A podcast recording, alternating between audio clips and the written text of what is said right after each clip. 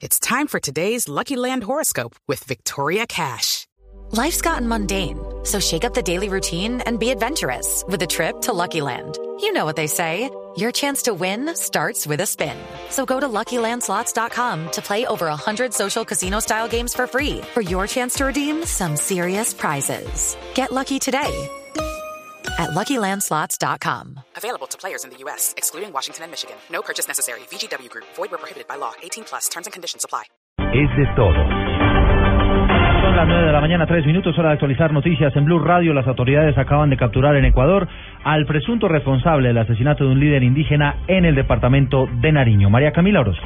Por el homicidio de Genaro García, líder comunitario de Tumaco en el departamento de Nariño, acaba de ser capturado en el Ecuador, alias el gordo Juan Carlos, tercer cabecilla de la columna móvil Daniel Aldana de las FARC. Su captura se materializó en un hotel en Guayaquil por parte de la policía ecuatoriana en coordinación con la policía antinarcóticos de Colombia por solicitud de la Fiscalía Especializada de Tumaco. La orden de captura fue expedida por un juez de garantías de Tumaco por el homicidio del líder comunal de la comunidad afro de Tumaco, Genaro García, ocurrida el pasado 3 de agosto de este año en ese departamento. La captura de el gordo Juan Carlos será legalizada en el puente internacional de Rumichaca en zona colombiana. María Camila Orozco, Blue Radio. María Camila, gracias. Nueve, cuatro minutos. Se conocen detalles del asesinato de tres personas de la comunidad indígena en Corinto, Cauca, en medio de un caso pasional.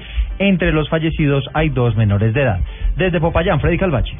El hecho que según las autoridades obedece a un crimen pasional se presentó en la vereda Chicharronal del municipio de Corinto, norte del departamento del Cauca, y su protagonista es un indígena paez. Ingresa a una vivienda, asesina a dos integrantes de su familia, dos hijos, una persona más de sexo masculino que se encontraba dentro de esta residencia y comete lesiones a, a su ex compañera permanente.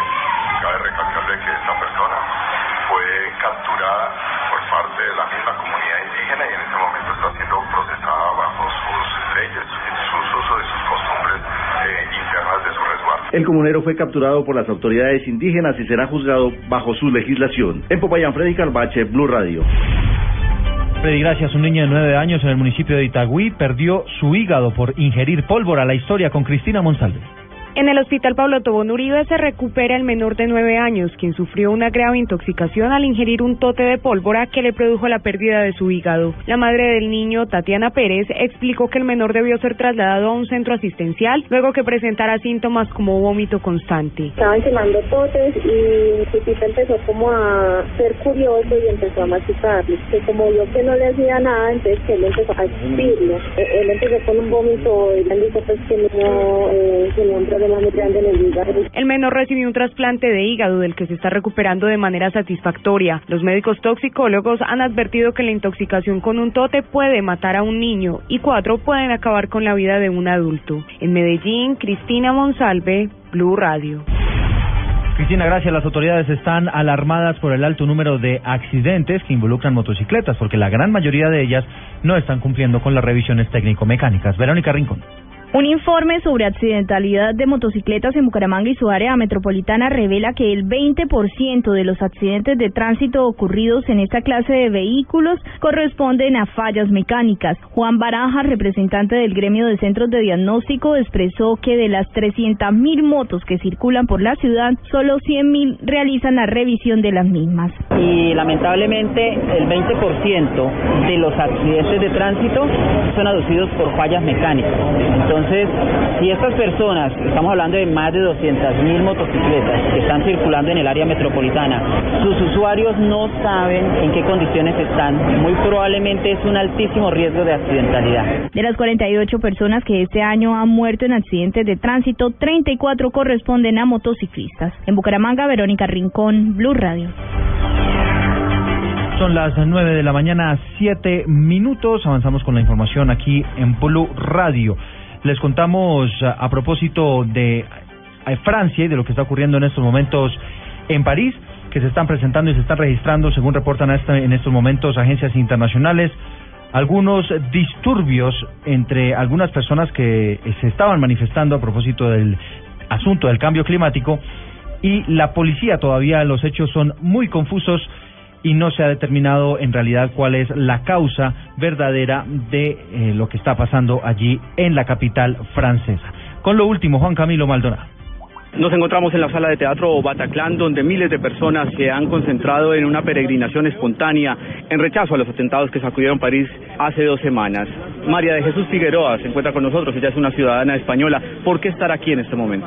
Pues porque habíamos, le había hecho un regalo a mi marido de, para su cumpleaños de un viaje de un fin de semana a París y hace en octubre y la teníamos fechado para, para este fin de semana. En principio dijimos de no venir por miedo, pero luego decidimos que no va a haber miedo, que si ellos tienen miedo de estar en su país, que estén y que tengan miedo, pero nosotros no.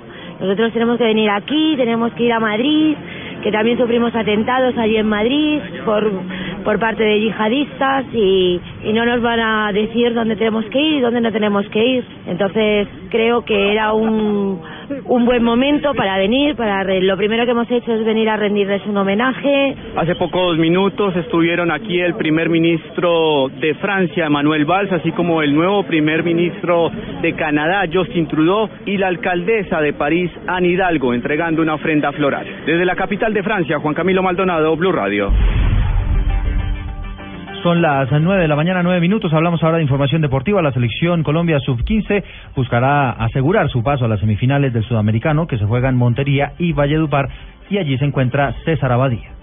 Por un esguince en el tobillo izquierdo que lo alejará cuatro días de las canchas, Diego Moncada del Valledupar Fútbol Club será la única baja de Colombia. Esto le abrirá espacio en la titular a Julián Corso de Atlético Nacional. Michael Hernández explica qué debe mejorar el equipo nacional frente a los ecuatorianos. Ahora hay que corregir más en la parte del medio, ya que hay algunos jugadores que son muy buenos ofensivamente, pero no tanto defensivos. Tienen que corregir. Colombia es segunda del grupo A con seis puntos y un empate le bastará para acceder a semifinales del torneo. La selección de Ecuador es tercera con cuatro unidades. Desde Valledupar, reportó César Abadía para Blue Radio. Noticias contra reloj en Blue Radio.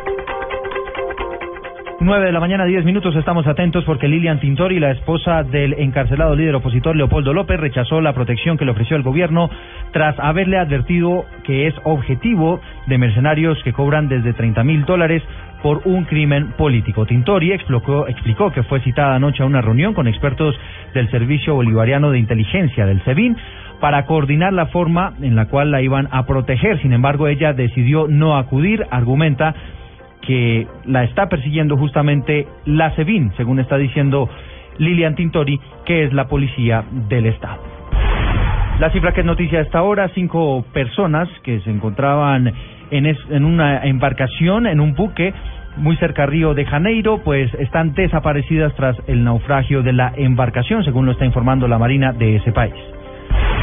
Y hay una noticia en desarrollo porque el primer ministro belga Charles Michel ha pedido hoy la creación de una agencia europea de inteligencia para mejorar el intercambio de información entre países de la Unión Europea y así evitar que se repitan atentados como el del pasado 13 de noviembre. La ampliación de estas noticias las encuentra en blurradio.com. Sigan con el Blue Jeans. Bueno,